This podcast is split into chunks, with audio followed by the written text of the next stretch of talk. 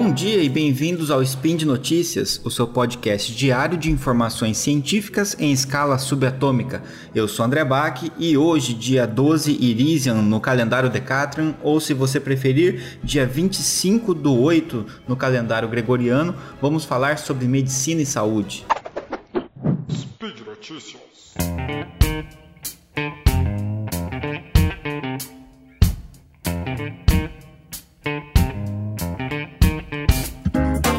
Pessoal, chegou o fatídico dia em que eu resolvi falar com vocês sobre medicamentos genéricos. Já é algo que vocês me perguntam o tempo todo, eu recebo muitas mensagens perguntando se genérico funciona igual medicamento de referência e etc.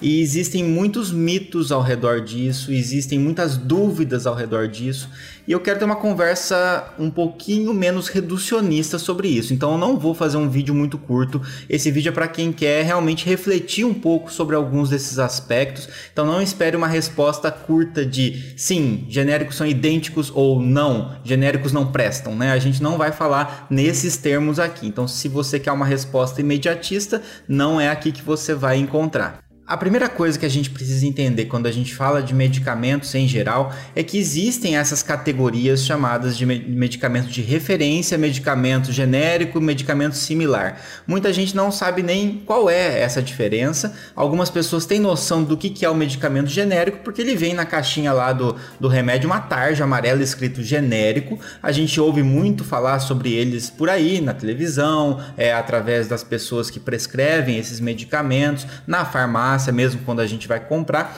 E o que a maioria das pessoas sabe é que o medicamento genérico ele não vem com um nome comercial, ele vem só com o nome do princípio ativo, o nome do fármaco. Então o paracetamol genérico é só paracetamol, não tem um nome comercial.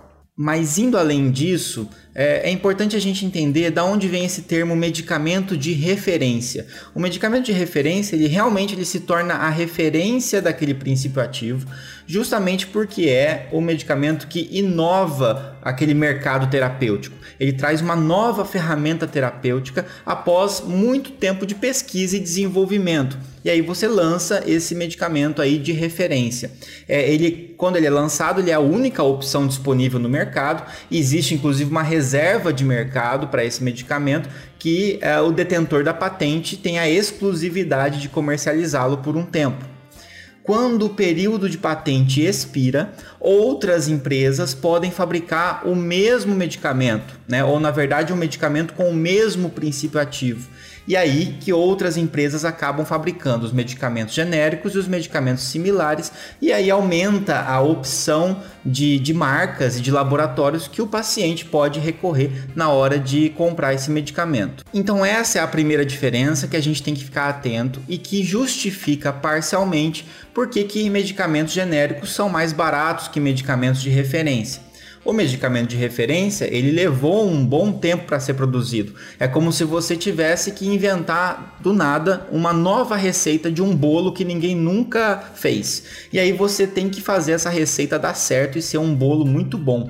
E aí você começa a comprar os ingredientes, você vai lá, tenta fazer a primeira receita, dá errado, você troca os ingredientes, substitui, põe um tempo diferente é, no forno e ainda assim dá errado, você tenta de novo, dá errado e você vai gastar gastando muitos ingredientes e gastando muito tempo e você está investindo naquele bolo. De repente você consegue finalmente aquele bolo que você queria. É o bolo ideal, ficou perfeito do jeito que você gostaria. Mas na hora de vender esse bolo, se você quiser recuperar todo o dinheiro que você gastou para conseguir fazer esse primeiro bolo, você vai precisar vender esse bolo por mais caro, né, para conseguir não apenas recuperar o que você investiu, mas para você conseguir também lucro em cima disso. E aí você vai aproveitar isso se você tiver a exclusividade, o monopólio de vender esse bolo. A partir do momento que você não tem mais essa exclusividade, outras pessoas podem fazer o mesmo bolo que você e aí elas já têm acesso à receita, a receita que você desenvolveu. Então elas já têm como produzir exatamente o mesmo bolo, só que de maneira mais rápida, mais fácil, sem ter todo o investimento na pesquisa e desenvolvimento desse bolo. Você está tá reproduzindo basicamente esse bolo e agora a sua preocupação é garantir que esse bolo saia o mais parecido possível possível com o bolo original. Essa é a ideia dos medicamentos genéricos e dos medicamentos similares. Porém, algum tempo atrás, quando existia essa queda da patente e outras empresas podiam fabricar medicamentos com o mesmo princípio ativo, é, isso ainda assim não garantia que esses medicamentos tivessem uh, o mesmo desempenho no organismo das pessoas, porque cada empresa fabricava do seu jeito e isso fazia com que houvesse grandes diferenças na forma como esses medicamentos eram absorvidos, distribuídos, biotransformados, excretados pelo organismo, de modo a ter grandes diferenças que eram visualizadas através de alguns estudos que começaram a ser feitos, mostrando a necessidade de que era uh, importante é, checar uma semelhança, alguma equivalência entre esses medicamentos para que a gente pudesse garantir que o paciente estivesse recebendo algo parecido com o original. E foi aí, pensando nessas questões, em reduzir custo para aumentar o acesso aos medicamentos, em conseguir produzir medicamentos que tenham uma grande semelhança com os medicamentos originais, que foi instituída então essa ideia da, da medicação genérica, né, do medicamento genérico, na verdade.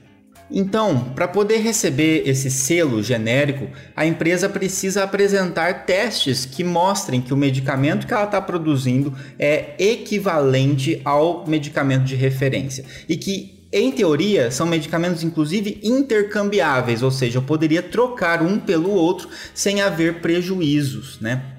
Uh, e esses testes são apresentados quando o genérico é lançado. Ou seja, então existem os testes chamados de bioequivalência que vão mostrar essa, é, o quão parecido o medicamento é, genérico é do medicamento de referência, evitando essas grandes discrepâncias que aconteciam antes.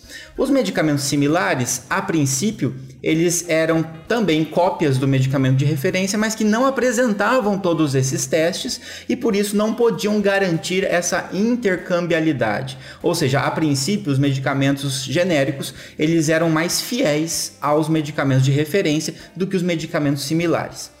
Com o passar do tempo, os medicamentos similares também começaram a apresentar esses mesmos testes e hoje boa parte dos medicamentos similares também apresentam equivalência com o medicamento de referência. Porém, nem todos apresentam isso e existe uma lista de medicamentos similares intercambiáveis que existe lá no site da Anvisa que é possível checar.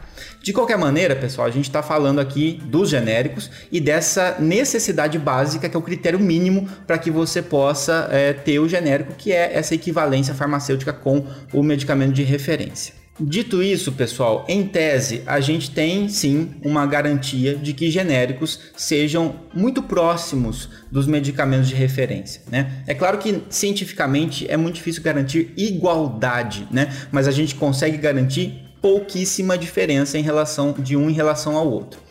Mas se eles são tão parecidos assim, por que, que as pessoas criticam tanto os genéricos? Por que, que a gente ouve falar que genérico não presta, que genérico é ruim, que não deve tomar o genérico e por aí vai, né? Então, tem muitos pontos que a gente pode levantar e eu vou ser bem sincero aqui com vocês. Não existe uma resposta perfeita para isso que eu vou falar agora. Eu vou dar a minha visão a respeito disso, enquanto inclusive consumidor de medicamentos na forma de paciente, tá? O primeiro ponto é a questão do preço. Né? É óbvio que substâncias, produtos mais baratos chamam a atenção por serem mais baratos e tendem a nos fazer acreditar culturalmente de que se são mais baratos são de menor qualidade. Eu vi muita gente fazendo esse tipo de comparação. Ah, se o medicamento é mais barato, ele é pior necessariamente, justamente por causa do preço. E a gente sabe que não é bem assim. A gente sabe que existe sim um limite, né, na qual, no qual, se você não investe nada, uh, o produto fica muito pior. Mas a gente sabe também, até mesmo com produtos que a gente compra por aí, que existem produtos que são muito caros, muito mais caros, não por uma questão de muito qualidade aumentada, mas sim por causa de uma questão de marca, por causa de uma questão de marketing e etc. Né? Então, mas ainda assim as pessoas tendem a acreditar que algo mais caro é melhor. E isso isso se reflete inclusive em alguns estudos que mostram que o efeito placebo, e na verdade, como efeito placebo aqui a gente está compreendendo várias coisas que incluem a história natural da doença, incluem o efeito Hawthorne, a regressão à média, que são pontos que eu já conversei sobre isso em alguns vídeos aqui no feed. Você clica lá, tem vários vídeos para a gente falar sobre isso. Então, uh, que tem, são todos esses efeitos, eles tendem a ser aumentados uh, e essa percepção de que é, algo é melhor se o preço for maior. E essa questão do preço, culturalmente também se, se extrapola para outras questões, como por exemplo a questão de existir uma marca ali, né? Eu conheço aquela marca, eu vejo aquela marca na televisão e tudo aquilo influencia positivamente no sentido de que eu vou sentir que aquilo está me fazendo bem.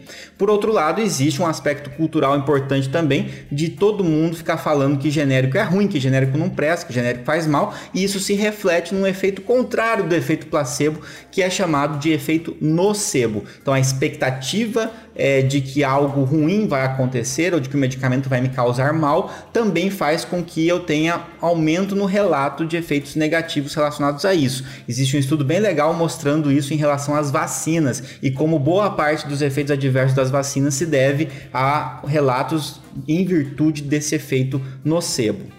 E isso, obviamente, se reflete em todo o ecossistema que a gente está lidando aqui. Também, enquanto profissionais de saúde, a gente vai estar tá é, enviesado a, quando o paciente relata que fez uso de um medicamento genérico e quando ele fez uso de um medicamento de referência. Às vezes acontece de ele fazer o uso de um medicamento de referência, relatar que ele passou muito mal e tudo mais, mas a gente fala assim: não, ó, insiste mais um pouco, é assim mesmo, precisa de adaptação. E aí, quando ele faz uso de um genérico e passa mal, você fala: tá vendo? Essa porcaria de genérico, por isso que passou mal, tinha que trocar pelo de referência. Muitas vezes a gente mesmo está enviesado em relação a isso e a gente reforça isso também no paciente. Né? Bom, dito isso, pessoal, então falando por lei, né, é, eles, esses medicamentos devem ser intercambiáveis, deve ter essa equivalência. Existem muitos aspectos que contaminam a nossa observação subjetiva e não somos nós, enquanto profissionais de saúde, que vamos dizer, baseado na pura observação clínica, que genérico é inferior a medicamento de referência. Nós não temos essa capacidade é, mensurativa. A gente precisaria de estudos é, científicos científicos com todo o método científico sendo, sendo respeitado e não simplesmente a observação enviesada para concluir isso. O máximo que se pode fazer é gerar algum tipo de hipótese, mas a gente não pode ficar tomando decisões baseadas em hipóteses e muito menos dizer que genérico não presta por causa disso. Agora, uma coisa importante: a gente vive num mundo real né, onde obviamente desvios de qualidade podem acontecer. É claro que uma empresa ela pode registrar o seu medicamento genérico, apresentar os testes de equivalência, tá tudo certinho, bonitinho, e de repente ela resolver baratear os custos de produção e trocar tudo ali que ela afirma no papel que ela faz e na prática ela faz uma coisa diferente daquilo que ela prometeu fazer e por isso ela entrega, por exemplo, um produto inferior. Então pode acontecer sim de um medicamento de outra marca ou um genérico de outra marca ser inferior, assim como pode acontecer de genéricos de marcas diferentes terem algum ali que está com algum problema de qualidade, justamente porque a empresa burlou esses processos. Mas aí, pessoal, a gente está falando de questões é, antiéticas da empresa que fez isso. Isso não diz respeito à qualidade dos genéricos garantida por lei. Claro que isso pode é, refletir na saúde do paciente, assim como desvios de qualidade em produtos de referência já aconteceram, como foi o caso da pílula de farinha do Microvilar, que é um medicamento de referência que teve um desvio de qualidade na qual tinha um lote sem princípio ativo e um monte de gente engravidou achando que estava tomando um contraceptivo. Então esses desvios podem acontecer e a fiscalização tem que estar aí para poder resolver essa questão. A gente sabe também que existem limitações nessa nossa fiscalização, que a gente não dá conta de fiscalizar tudo o que acontece, mas não é por isso que a gente vai jogar fora a ferramenta que é o genérico, que é uma ferramenta terapêutica importantíssima de aumentar o acesso e aumentar a competitividade de produtos é, no mercado para que mais pacientes tenham acesso a tratamentos. Então a gente não pode simplesmente limitar o uso por conta disso, que na verdade são crenças e hipóteses que são levantadas, mas que é, na teoria e da forma como é feito, em geral, medicamentos genéricos são confiáveis, assim como boa parte dos medicamentos similares que são vendidos. por fim, né, o meu relato pessoal, enquanto André, e aqui é apenas a minha visão pessoal, Uh, eu, desde que comecei a fazer farmácia e conheci como é que funciona a lei dos genéricos e conheci os medicamentos genéricos, eu só faço uso de medicamentos genéricos. É uma opção minha que na maior parte das vezes, quando existe a opção do genérico, eu faço uso. O que não quer dizer que a minha experiência, o meu olhar, garantem que genéricos são idênticos ao medicamento de referência. Não há motivo a princípio para que a gente desmereça os medicamentos genéricos, mas é necessário sim que a gente lute enquanto profissional de saúde para é, brigar contra esses desvios de qualidade, contra determinadas medidas antiéticas de algumas empresas que podem acabar prejudicando a qualidade final do produto. E aí, nas esferas que nós temos capacidade de atuar, nós não temos que falar para o paciente não tomar um genérico ou proibir o paciente tomar genérico. Se a gente acha que o medicamento não está correspondendo ao seu efeito, a gente precisa solicitar que esse medicamento seja reavaliado. Os locais onde a gente tem capacidade de avaliar essa equivalência farmacêutica tem que ser feita amostragens e fiscalização em relação a isso. Tem que ser fazer denúncias para a Anvisa de desvio de qualidade de produtos. Existe área específica para isso. Então, não é criando uma cultura de desconfiança aos medicamentos genéricos que a gente vai resolver esse problema. O que a gente vai fazer é matar uma ferramenta importante de acesso a medicamentos. A gente precisa fazer isso pelas vias corretas, tá? Eu não sei se, de, se eu conseguir responder né, essa pergunta. Eu, eu falei muito aqui, fui muito prolixo, mas é porque é um tema que exige muito debate e com certeza exige um debate muito mais amplo que esse que eu trouxe aqui. Mas o que eu quis trazer para vocês foi um, alguns pequenos pequenos pontos de reflexão para que a gente não reduza o debate a genéricos são perfeitos ou genéricos não prestam. Se você quiser, pode deixar os seus comentários aqui no post e também fico à disposição de vocês pelo Instagram @bac.andré. É bom lembrar que esse e outros podcasts de ciência são mantidos graças ao apoio de vocês, seja divulgando o podcast para quem ainda não conhece, divulgando o episódio que você gostou, é, deixando o seu comentário, avaliando o Spin de Notícias nas plataformas digitais e também com a sua ajuda pelo sistema de patronato que você encontra aqui no site. Um grande abraço e até o próximo Spin de Notícias.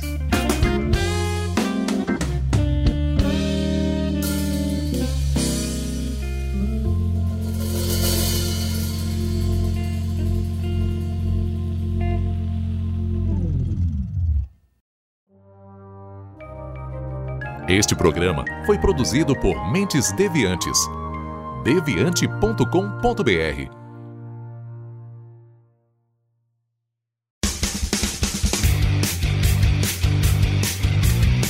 Cortes, edição de podcast.